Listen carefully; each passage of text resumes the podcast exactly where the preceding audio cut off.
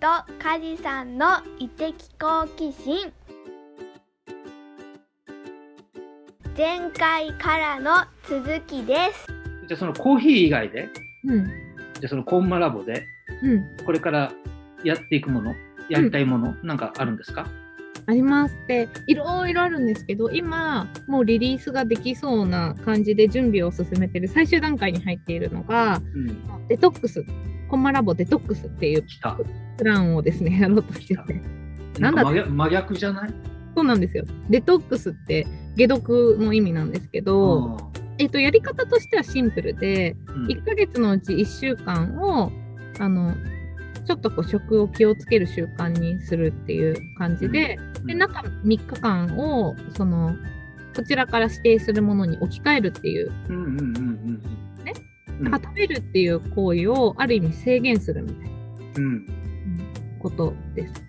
でそう今梶さんがおっしゃってたみたいにコーヒーは逆に今までやらなかったことをやるっていう足し算のサービスだったんですけど、はい。はい。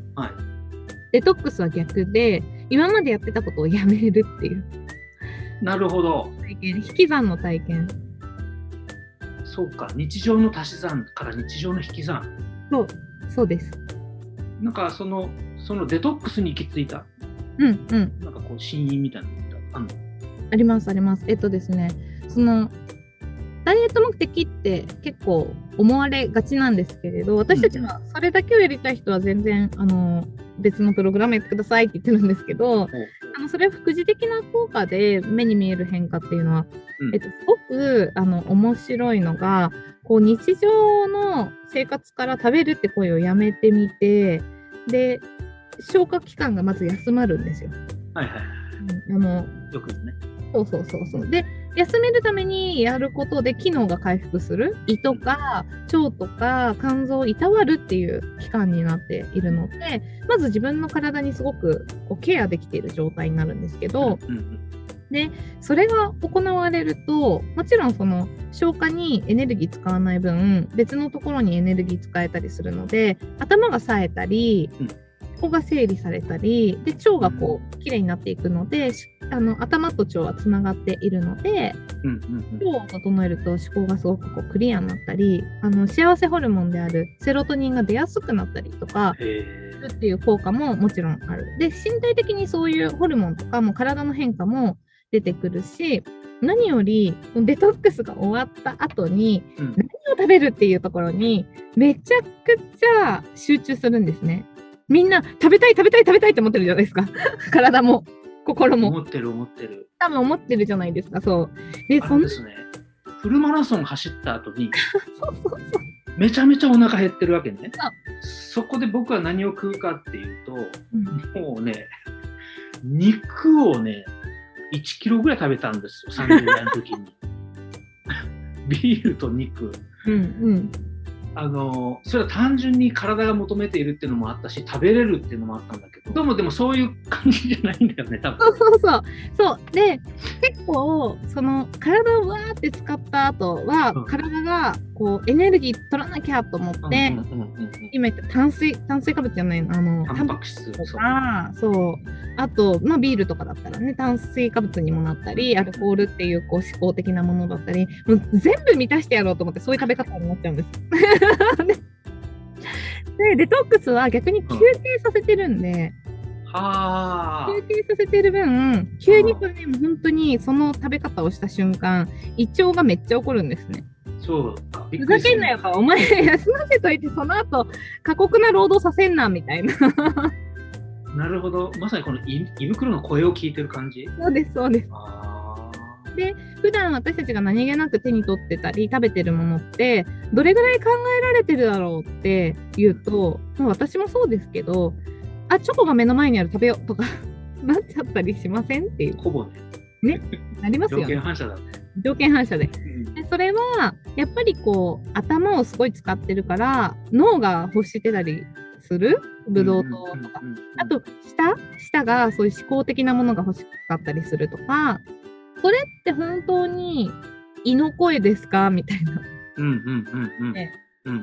でそこをこうちょっと自分にそれこそ帰る瞬間ですよね。私たちが提供したい間っていうもの立ち止まって自分の体に効く心地よさって何って振り返るようなそんな瞬間になるので例えばそのそういうのを定期的に私は取り入れてるんですけど1ヶ月間も丸々デトックスやってた時もあってでその後から毎月1回こう1週間入れてるっていうのを自分の中で習慣化してたのでそれをサービスにしてるんですけどあのそれをすることによってすごいこの食との向き合い方が変わったみたいなのがあってへこれも日常じゃないですかそのね。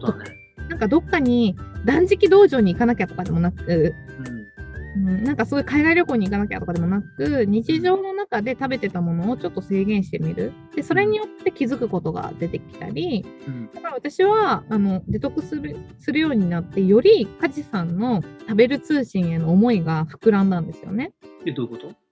それはあの自分自身がまあ何を食べたいかっていうのももちろんあるし、うん食べる時にこれって本当に自分の体が欲してるんだっけっていう立ち止まりもそうだしでそこに、えっと、単に体が何でも食べればいいかっていうと例えばそこに生産者さんの愛が乗ってるのとか思いが乗ってるんだっけとかなんか顔が見えるってすごく大切なんだなってその植物が持っている食べ物が持っているえエネルギーっていうか生命力みたいな。ああ、生命力ね。はいはい。で今回のその食べる通信のさざみどり？もそうなんですけど、どういう風に育てられたんだっけとかうん。すっごいその古賀さんっていうねあの生産者さんの愛が乗ってたりみたいなのって感じるわけですよね。ってなるとあのこれまでは食べる通信っていうのがうん。イベント的にあった2ヶ月に1回届く、特別な美味しいものが届くぞっていうはい嬉しさはいはいはい。高揚感から本質的に多分梶さんとかが届けたいような寄り添いとか考える地産地消、うん知る産知る消うんのうんうん。産地消みたいなところのなんか思いを組むっていう方。なんか変な情報じゃないですよ。あこういうふうに育てられてだから、えっと、例えばグルタミン酸が多くてみたいな そういうことじゃなくて。共鳴みたいなものであったり愛情みたいなそれこそ目に見えないものが体が喜ぶみたいな。ふと思ったのがね、当たり前をありがた化するみたいな。その当たり前とありがたいって、これ対義語らしいんですけど、へ当たり前はいわゆるそのまあ日常ですよ。うん、スミンの言うところの日常。日常。ありがたいっていうのはありがたしって書書くので、なかなかないことは非日常なんですね。うんで思ったのはその食っていう3度3度の飯を食うみたいなものがいわゆる当たり前だったものを食べないことによってちょっとこの非日常にしたありがたく知ってそれによってその自分がこれまで食べてたものって何だったのとかこれから食べ食べる食べたいものうん。何だったろうってことを考える一つのステップにしている。でさっき言ったありま当たり前とありがたいって対義語なんだけれどもうん。最近僕は同義語だと思ってきてて、うん。当たり前であることがありがたい。ただそれに気づかないだけなんだよね。いや深いそうです。気づかないだけで気づかせるきっかけの一つのデトックスそうなんです。になるよね。そう。で気づくっていうものがまさに間だと思ってて自分に帰る。ふと我なるほどね。そこには間が必要ってことだよね。もうダブルタスクしてちゃいけないってことだよね。そうマルチタスクしてるともう全部全部その感じる心を消すみたいなあまつぶしと呼びますそれを 表に出てくるデトックスの情報とかって例えば何キロ減りました何パーセント落ちましたとかーうんそういうものそうだったり見た目がこんなに変わりましたっていうもう完全に敵でこう捉えてる感じなんですよ。こんな効果効能があるんだみたいな。でも今言ったことって多分感じるものだからあえて言葉にしましたけど私は。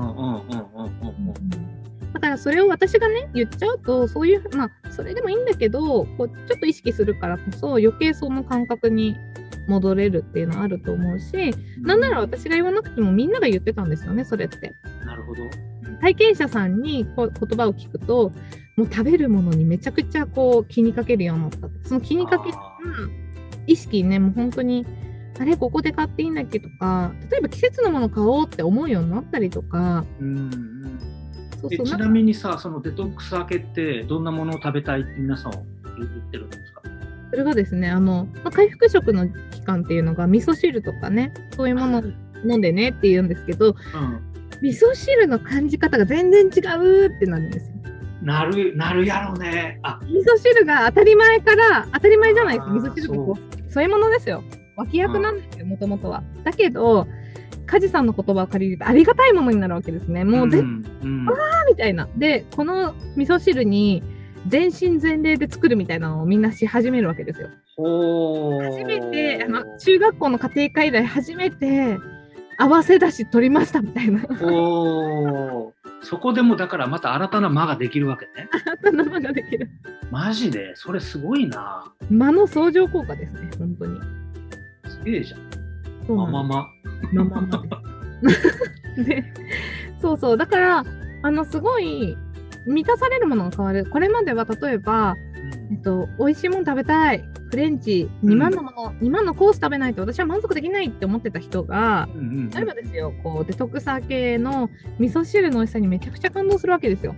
玄米のおにぎりと味噌汁だけでこんなに満たされるんだっていうことを体も心も脳もみんなうん気づくそれに気づくっていう。でやっぱり当たり前なんですよねこうやって食べれることとか例えばなんか体を崩して入院したりして1週間食べれなかったりした時って全く同じ状態になると思うんですね。確かにその確かに時の味噌汁あの病院の味噌汁が激うまに感じるみたいな。あったあったそれ思い出したそれあったあった本当にそうかそれと似た状態を作るんですねあえて作るっていう。そう。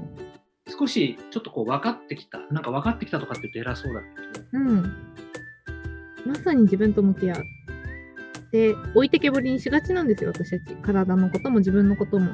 誰かのために、社会のために、会社のためにうん、う多分んやって生きているわけで、それは素晴らしいことなんですけど、うんそれをすればするほど自分にかけるこう視点とかがなくなっていくので、うんうんあえてそういう時間取ってみるとね、めちゃくちゃ面白いですよね。うんえちなみにそのデトックスは女性が多いんですか、そうですね。やっぱり最初は結構女性の方が反応するんですけれど、うんうんでもあの実はそのくえっとですね、今体験モニターをフェローの中から 私たちの会員さんの中から募集して、その人たちの口コミだけで1回第 1, 一期っていうかそのモニターさんを募集してるんですけど、うんうんうんうんそのえっと、フェローたちが伝えてくれた言葉がやっぱり結構真髄なので、うん。痩せたくって来た人じゃない人もちゃんといてなんか痩せたくないんですけど大丈夫ですかとか聞かれることも逆にあって大丈夫ですってむしろそっちを私たちは提供価値にしてるのでうん。大丈夫ですよっていう言い方をしていてそうん。そういうのがあって結構男性も今回あの何名かやってくださるっていう。で今モニターさんを10名限定で募集してたんですけどちょっとパンクしちゃってみんなやりたいってなっちゃって じゃあ最大ここまで許容しますって言って枠を広げて、うん。まあ、その方に、うん、と最終的に体験してもらったその先に、まあ、来年春か春ぐらいに、うんうんえっと、新しくこうサービスとして一般リリースしようかなと思っているっていうところです。当初さ自分が想定しているものといい意味で違う結果が出てくる感じがしないそうなんです。そうなんです。多分それも異的好奇心のなんか一つの特徴のような感じがしてきてああ、なるほど。答えが唯一じゃないから、うん。じゃん人によってさ、まあ、答えっていうか人によって感じ方が違うからでそれをさあの無理やりあありたい方向にしがちになっちゃうんだけどやっぱその事業とかって設計しないといけないじゃんある程度さそれをこう設計せずに委ねられるいようになれるといいですね。そうなんです。ね経営者としてはちょっとドキドキだけどさドキドキなんですよ。で、なんかみんなどういうことを思うんだろうと思って、で、だか期待値はある程度な、握んなきゃなと思ったときに、うんでもやっぱあの必ず数値としても見えるので、数値としてものはあの出てくるから、体感っていうのはまず見え見える。それによって脳をまず満たしてあげようとか。焙煎も必ず焙煎、あの、コーヒーが飲めない状態から飲める状態になるからうんここで満たすっていうでそれはあの最低限の価値で実はそれ以上に価値があるんだけどそれをあえて言わないっていうそうだね。いやまさにまさにこの異的好奇心と一緒じゃんこの番組とさ。全然変わっていいんだよぐらいのそう。思ってると楽かも心地いいかも。定義しない？あえて定義しないっていうか定義を委ねちゃう？やば俺一応フェローなんだけどさそこまで深いとは思わなかった。深いんですよ私よかった気づいて。気づいてよかったわやば食べる通信ちょっと浅いぞおい。浅くない浅くない。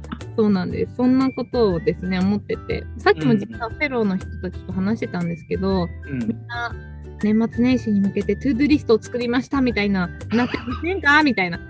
いませんからね、 To Be リストですよみたいな。何 ? To Be リストどうありたいか、どうやって過ごしたいか、いいどういうね。どういうふうに今月は心地よくいたいか、2Do リストではなくて 2B リストそう、 To Be リスト。いいね。うん。ちょっとそれ流行らせようよ。こうありたい。例えば1月はこうありたい、こうあの食と向き合いたいっていう want があるわけですよね。この、うん。ありたい。姿うん。うん。うん。うん。じゃあこれに対して何をするっていうのが例えばデトックスかもしれないし、なるほど。食べる通信かもしれないし、うん。別にそれは何でもいいんですと。do は別に勝手に do してくださいみたいな 感じで。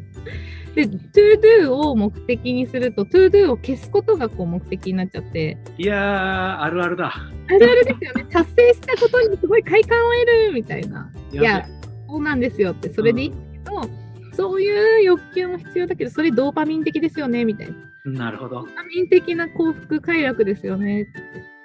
一時的で、ね、そう、一時的で、あの、継続しないよって。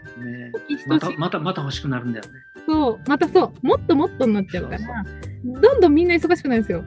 1週間のタスクが水曜日で終わったって思ったら、上司が、あ、ちょっとちょっとっつって、タスク追加みたいな 感じの。ちなみにさその To-Be リストって1ヶ月ぐらいの感じでやるわけですか？うん、あの、私結構そうしてますよ。今月のテーマはこんな感じかなって。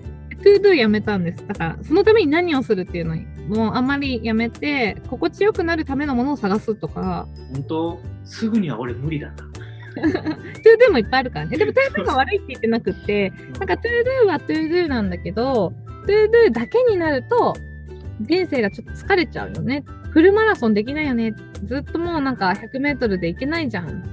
あのさ To-Do リストが全部コンプリした時のあの気持ちよさってさ。やばいですよね。やばいんだよ。ままさにドーパミンなんだよなあれ。やったー、あの、私のストレングスファインダーっていうあの強みのね、あの、やつの第一位、達成欲って出てますからね。私もかいみたいな。うん。だから私言うんですよ、あの皆さんに。えっと、私が完璧なんじゃなくて、私は教祖でもなくって、うん。えっと、人は油断をするとそっちに流れますと。なるほどね。だからみんなで支え合いながら、今、まあ失ってないみたいな、牽制し合いながら気づき合うみたいな仲間がいいよねっていうのをみんなによく言ってて、すぐ私、まつぶすんで、まつぶしするんで、松節まつぶし。この前、そうう、ん。一緒にやってる、あの、このブランディングとか一緒にやってたの人に、なんか、出たエスミンの妖怪まつぶしとか言われて。なんかこう意見とかを出すときに、え、うん。え、で、どうなの？で、どうなん？みたいな、せかすとかね。あそういう意味のね。とか、なんか、例えば、カチさんが、うーんって味わってるときに、こう、言葉とかを、それこそ咀嚼して味わってるときに、え、どう感じた？どう感じた？とか言っちゃうみたいな。なるほどね間を作ろうとしてる人が間を潰してるってことねそうそう。下手するとそうなるから、私たち。だから、かみんなで間をこう感じ合おうね、味わおうねっていう。大事だよねやっぱその一人でさうんやるって本当難しい、むしろ強い人ほど要はうんそっちに偏りがちだから、いいねそれ実はそんなことを考えながらサービスをしておりました、梶さん。ちょっとこの異的好奇心この番組を通じてですねあのコンマラボのことももちゃんと僕勉強しなきゃいけない。勉強するんじゃないな。感じなきゃいけないな。感じて、そうそうそうそう。そういうことかって感じてください。一つエスミンと2人であこれやろうねって決めたことが1個あるんですがあのやっぱ最後にちょっとこの問いを残して番組終わろうねっていうことをね。これはあのリスナーの皆さんだけではなくね、我々に対しても一緒に次の番組まで考えてもらうみたいな。おいいですね。はい。どうですか？どんな問いを残したいですか？うーん、せっかくなんで、その間？あなたが間を感じた瞬間、いつですかっていう。おお間っていうのは、もう一回定義をお伝えすると、はい。自分の心地よさにアクセスして、自分に帰る瞬間、うん。この瞬間ってどういう時にありましたかっていう。うん何でもいいんですよ。食べ物でもいいし、あの、ある人はドライヤーを当てる時とか、お自分のこう髪を触りながら、その、この瞬間すごく大事だったとかね。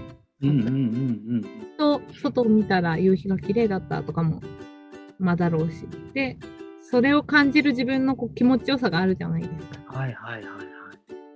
なんか今聞いて思ったのはさ、うんそういうのってこう映像で記憶に残ってたりするんだよね、多分ね、多分ね。映像だったり、あとは香りとか、う。ん。なんか例えば、秋の金木犀の香りを感じた時に、あ、秋だとか、あ、すごい今、すごい自分にとって心地いいみたいな瞬間が。うん。それで言うとさ、この間灯油の匂い嗅いだ時に、あ冬 冬だって思った。そうそうそう。そう。で、その時って、あ、今、今っていう瞬間にすごいアクセスしてるんです。今の自分にすごいアクセスしてうーる。はんなるほどね。もう一回問い。い、そういう間を感じた瞬間。うんあじゃあ、エスミの方からお願いします。はい。今日の問いは、じゃじゃん。皆さんが、今日、今日がいいですね。これを聞いた日に感じた間を教えてください。ね、意的に。なんか、それを聞いたとき、あ、それを聞いたとき、どんな、とどんなに感じたかとかね、そうそうそうそう。こういう場面ですと。で、どういうふうに感じたっていう。なんかね、エピソードがあるとすごい面白いなって。エピソードでいいですよね。ですね。はい。はい。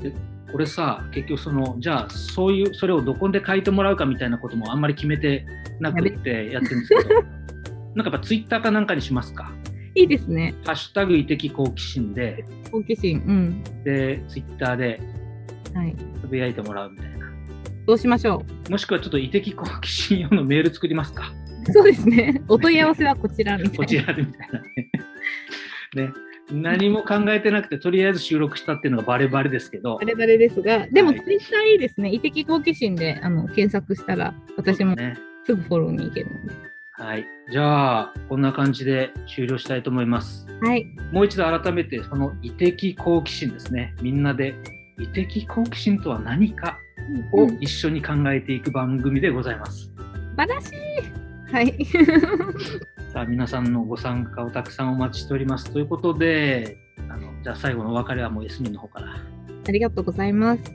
今日はあのコンマラボっていうブランドを通じて皆さんにその異的好奇心を考えてもらうきっかけになればなと思ってお話ししました。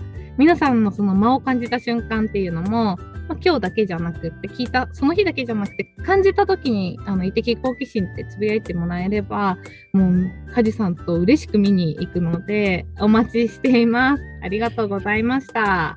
はい。じゃあ、そういうことで、えー番組終了したいと思います。皆さん、さよなら。またねー。